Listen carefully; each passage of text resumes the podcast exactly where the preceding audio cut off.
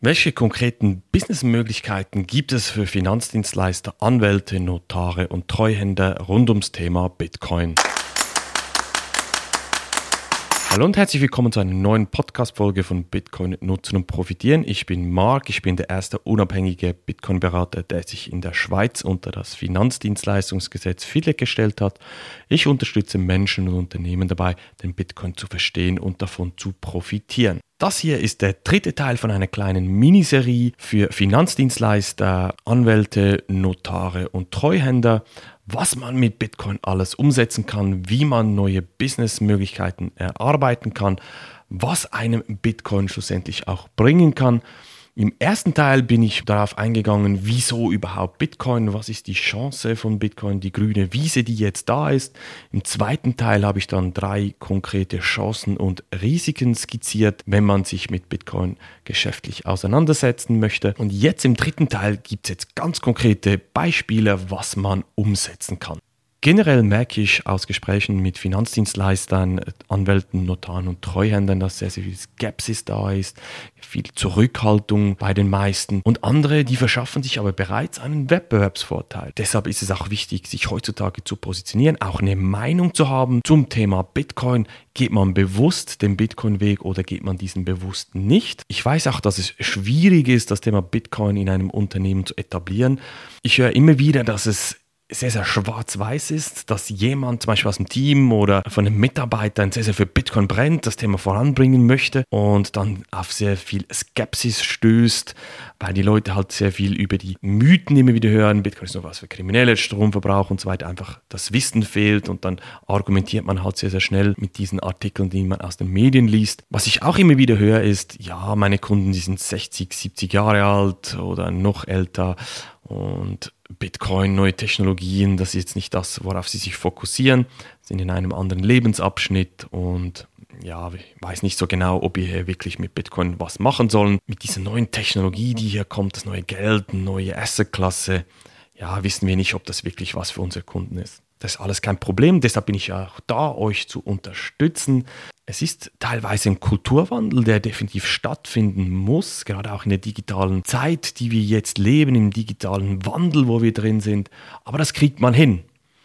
Ja, man muss sich ein bisschen damit beschäftigen und kann dadurch aber sehr, sehr spannende neue Möglichkeiten für die Zukunft für sich arbeiten.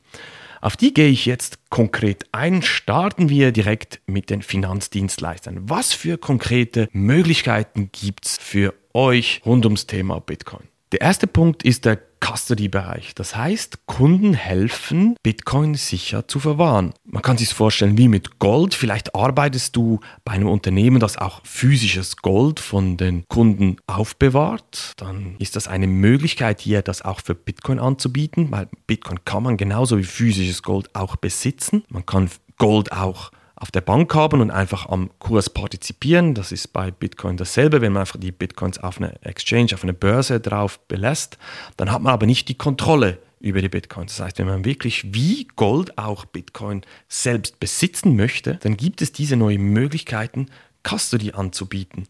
Da muss man regulatorisch halt sehr, sehr genau schauen, wie man das umsetzen muss, wie man es umsetzen darf. Auch technisch muss man da sehr viel Wissen aufbauen. Aber das ist eine der Möglichkeiten, dass man hier den Kunden hilft, Bitcoins sicher zu verwahren. Der Klassiker ist natürlich, in Bitcoin anzulegen. Das heißt nicht direkt nur Bitcoin zu kaufen. Das ist eine Möglichkeit, aber es gibt auch andere Anlagemöglichkeiten. Es gibt Fonds, es gibt ETPs da draußen. Es gibt gewisse Finanzprodukte, die entstehen. Vielleicht möchtest du oder könnt ihr auch als Team Team zum Beispiel ein Finanzprodukt um Bitcoin bauen. Ich habe auch einen Kunde, der gerade an diesem Thema zum Beispiel arbeitet. Muss man halt einfach ganz klar unterscheiden, was auch die Kosten sind. Bei einem Fonds natürlich auch die Management-Fees, die dazukommen und die Performance-Fees gegenüber einem ETP zum Beispiel, wo man einfach jährliche äh, Gebühren hat. Aber grundsätzlich unterscheiden sich Bitcoin-Fonds oder in ETP nicht von klassischen ETPs, die man schon kennt oder Fonds von anderen Bereichen. Bei diesen Finanzprodukten ist es natürlich auch sehr, sehr schön, kann man gewisse Kooperationen eingehen mit denen, die Produkte an seinen Kunden weiterverkaufen und so natürlich direkt auch Geld mit Bitcoin verdienen. Das ist auch so ein Punkt, der immer wieder kommt. Ja, wir müssen aber auch was mit unserer Dienstleistung verdienen und das verstehe ich auch komplett. Und das ist zum Beispiel eine schöne Möglichkeit. Man muss halt einfach den Markt kennen, welche Produkte gibt es, was sind die Vor- und Nachteile der einzelnen Produkte. Aber hier, ich sage immer wieder, Bitcoin ist erwachsen geworden. Man kriegt vom Peer-to-Peer -Peer komplett anonym Bitcoin kaufen bis am anderen Ende ein Fonds eben oder ein ETP kriegt man mittlerweile alles. Bitcoin ist effektiv erwachsen geworden.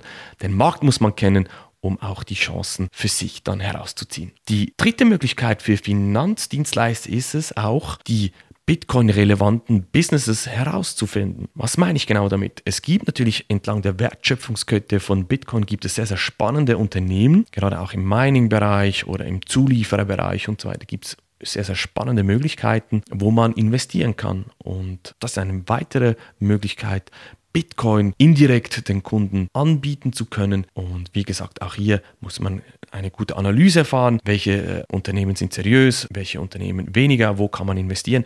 Zum Beispiel jetzt auch Coinbase, die größte Exchange weltweit aus den USA, ist vor kurzem an die Börse gegangen. Das ist zum Beispiel auch eine solche Möglichkeit. Da werden sicher noch weitere folgen. Muss man, wie gesagt, einfach die Spreu vom Weizen trennen. Aber das wären die drei Möglichkeiten für Finanzdienstleister gewesen.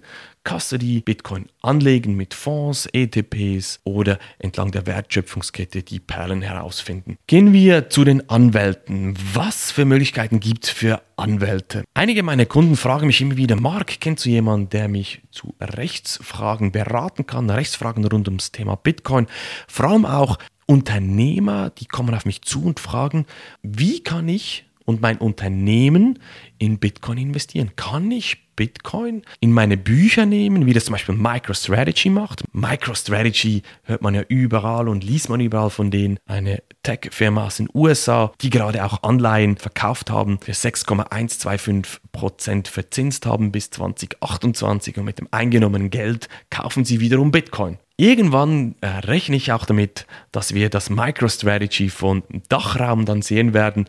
Aber hier gibt es ganz klar Möglichkeiten für Anwälte, sich zu positionieren. Und es gibt definitiv nicht viele, die sich im Bereich Bitcoin gut auskennen. Das bringt mich somit zu den Notaren und Treuhändern, weil Rechtsberatung geht ein bisschen Hand in Hand auch mit Steuerfragen. Immer mehr Kunden fragen mich auch zum Thema Steuern aus. Gerade auch, ich habe 50% ungefähr Kunden aus der Schweiz, 50% aus Deutschland. Und in Deutschland sieht die Rechtslage nochmal anders aus. Auch wenn man zum Beispiel in verschiedene Kryptowährungen investiert hat. Vielleicht macht man auch Trading, man, man hat Staking dabei oder ist im Mining aktiv. Da gibt es ja verschiedene Möglichkeiten. Das ist natürlich steuertechnisch schon sehr kritisch. Letztens hatte ich auch einen Kunde, der hat mir gesagt, ich möchte gerne Bitcoin auch akzeptieren als Zahlungsmittel, als Unternehmen. Aber mein Treuhänder hat gesagt, das geht nicht, da muss man aufpassen und so weiter. Und da habe ich ihm gesagt, nee, das geht in der Schweiz kein Problem, ich mache es ja auch. Mein Treuhänder kennt sich da aus und es ist einfach die Frage, du musst einfach jemand haben, der sich zu diesem Thema auch gut auskennt. Und es gibt definitiv nicht viele, ich bin gut vernetzt in der Schweiz und sehr, sehr viele gibt es hier nicht. Das ist zum Beispiel jetzt, wie gesagt, eine Möglichkeit im Steuerbereich als Treuhänder sich zu positionieren oder auch als Notar das Thema Verwahren und Vererben. Ich habe ein Buch darüber geschrieben, Bitcoins verwahren und vererben. Das ist ein sehr, sehr wichtiges Thema. Wir haben noch wenige Fälle oder wenige bekannte Fälle in der Schweiz, wo es darum gegangen ist, dass jemand Bitcoins vererbt hat aber das wird garantiert zunehmen. Je größer Bitcoin wird, je länger Bitcoin da ist, desto mehr werden solche Fälle auch aufpoppen. Und da ist natürlich wichtig, hier auch die Kunden zu unterstützen. Vielleicht hast du Kunden, die bereits ein Testament bei dir haben und auch Bitcoins besitzen. Dann kann man hier Zusatzmöglichkeiten, Zusatzdienstleistungen anbieten und die Kunden noch besser absichern, die happy machen und unterstützend hier wirken.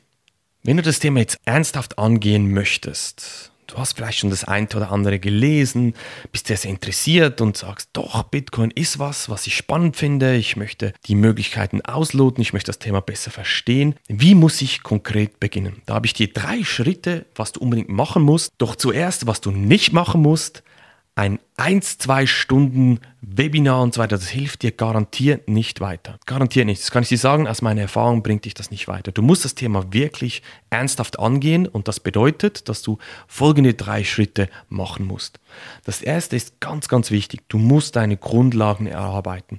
Das ist nicht einfach nur, ich möchte Bitcoin, also die Blockchain verstehen und was das Mining ist und so. Das ist immer das Erste, was viele von den Unternehmen, mit denen ich spreche, auf mich zukommen und sagen, ja, das Mining und so muss ich verstehen. Sage ich, nee, das musst du schon auch verstehen, aber das ist nicht das Wichtigste. Die Grundlagen sind viel, viel breiter. Wieso ist Bitcoin da? Die Historie, wie wird Bitcoin weiterentwickelt? Was für Möglichkeiten das es gibt?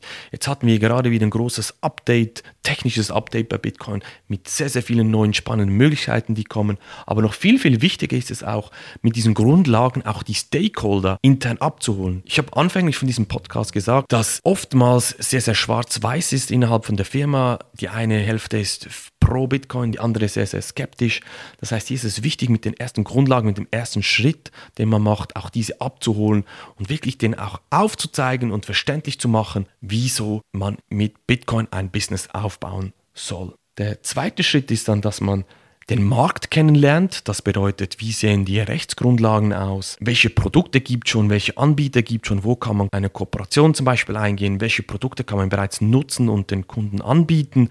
Das ist der zweite Schritt, den man umsetzen muss um basierend auf den Grundlagen aus Schritt 1 den nächsten Schritt zu machen, damit man dann am Schluss in den Schritt 3 gehen kann. Und da geht es darum, genau herauszufinden, welche Produkte passen zu, zu deinen Kunden, wie sieht deine Kundschaft jetzt aus, wie soll es in Zukunft ausschauen und da dann die optimalen Lösungen anzubieten. Und das dauert auch eine gewisse Zeit, ist auch wichtig, dass man sich die Zeit nimmt, im dritten Schritt, auch um sein Wissen noch mehr auszubauen, nicht nur über die Kunden besser Bescheid zu wissen, bessere Produkte dann anbieten zu können, sondern auch die relevanten Kundenfragen beantworten zu können. Das heißt, das sind diese drei konkrete Schritte, zuerst Grundlagen aufbauen, auch um intern die Stakeholder abzuholen. Schritt Nummer zwei ist es, Markt kennenzulernen, die rechtliche Situation kennenzulernen und der dritte Schritt dann die Kunden perfekt zu identifizieren und die richtigen Produkte für sie zu erarbeiten und auch das Wissen noch zu verfestigen über eine gewisse Zeit. Ich hoffe, das hat dir jetzt konkret ein Bild gezeigt, wie du als Finanzdienstleister, Anwalt, Notar oder Treuhänder von Bitcoin profitieren kannst, auch wie du vorgehen musst, wie die drei Schritte ausschauen, um den Einstieg zu finden. Wenn du das gerne mit mir umsetzen möchtest, dann geh doch auf meine Webseite www.marksteiner.tech kannst du dort ein kostenloses Erstgespräch bei mir buchen. Dann schauen wir gemeinsam, wie ich dich, dein Team, dein Unternehmen unterstützen kann und wie wir euch fit machen für die Zukunft rund ums Thema Bitcoin. Wir hören uns in einer nächsten Podcast-Folge wieder. Mach's gut, dein Marc. Tschüss.